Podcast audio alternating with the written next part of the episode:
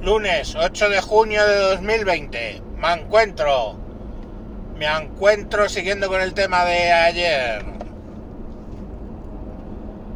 El relativismo moral. En la época en la que vivimos, en la que no se da ningún valor a la vida. Es curioso. Si te hacen un análisis, te dicen que que vas a tener un niño con síndrome de Down y a tomar por culo, o sea, directamente, ni se lo plantean.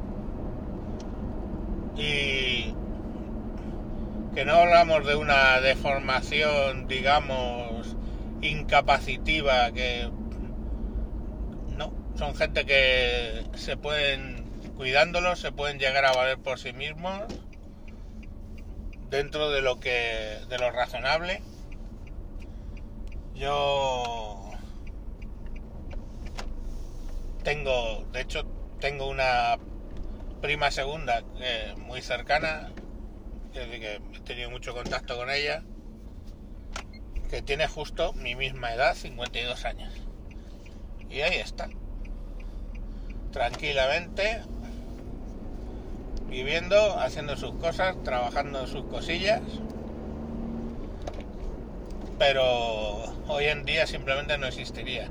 No sé si no os habéis fijado que prácticamente ya no ves niños pequeños con síndrome de Down, ¿no? Y quien dice eso es la alegría con la que gestionamos el tema del aborto, con total normalidad. Y además es que lo han conseguido escalar al punto sagrado. Es decir, es sagrado el aborto entonces no lo puedes cuestionar. No puedes cuestionar. Si cuestionas si realmente tendríamos que tener ese volumen de 90.000 abortos al año, 90.000, ¿eh? ¿Y vosotros creéis que fomentan la natalidad? Pues no. Ni fomentan la natalidad, ni fomentan alternativas al aborto, ni nada de nada. O sea, se ha creado el sacrosanto es un derecho de la mujer y da igual, tú eres su pareja y probablemente el padre y no tienes opinión porque nosotras parimos, nosotras decidimos. Y no lo hemos comido eso, pero totalmente, o sea, da igual, ya nadie se lo cuestiona. Y no es solo eso, si te lo cuestionas eres un puto facha y un retrógrado, seguramente sea religioso, o vaya usted a saber.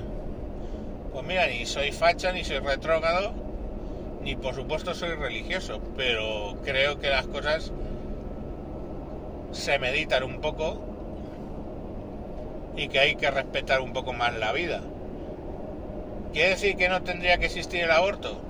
No, porque también soy consciente de que cuando no existe el aborto, los abortos son encima de la mesa de la cocina con unas agujas de tejer. Entonces, claro, pues tampoco eso es quizá lo más adecuado. Pero, joder, no sé, yo es que no soy, yo no soy tan alegre para decidir matar a alguien ni eutanasiar a mi madre, a mi madre, ni, ni eugenesiar a mi hijo. No sé, a lo mejor soy el raro, probablemente. Pero yo que sé, creo que se ha perdido un poco el sentido de la moral, claro, porque es lo que hemos entrado en una época de relativismo moral, de que todo está bien, todo es planteable, todo se puede hacer y, y no hay una moralidad porque eso era, eso es antiguo, es, de fachas, es de religión, que es que es curioso, macho. Pero bueno, ahí los, ahí los tenéis, 93.000 abortos el año pasado nos quejamos y no demasiado, ¿eh? Porque ya he visto ahí en lo de Operación Triunfo y su puta madre. se arrodillan por un muerto injusto a 10.000 kilómetros de distancia, sujeto que ahora parece ser que es San Floyd, pero tenía un récord policial de varias páginas. Pero bueno, da igual, la muerte que le hicieron es injusta. Y pero vamos, que no les ves arrodillarse ni hacer un homenaje a las víctimas de la pandemia y son 40.000.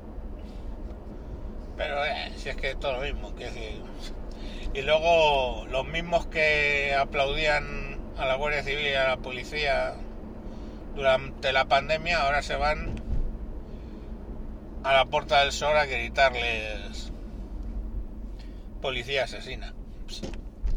De puta madre. Eso es con lo que me hablo de relativismo social, ¿eh? moral. Que ya no. O sea, las consideraciones morales ya no. No se consumen, ¿no? En fin. Bueno, que eso, que empezamos la semana como terminamos. No muy optimista al respecto de. Desde luego, si eres un feto o un abuelo, yo ibas claro. Y el día de mañana, pues. Yo qué sé. En fin. No sé yo. Hay amigos que dicen que eh, la historia da pendulazos y seguramente en algún momento de un pendulazo al otro lado. Pero ya está tardando. Venga. Chao, chao. Chive de amo. Adiós.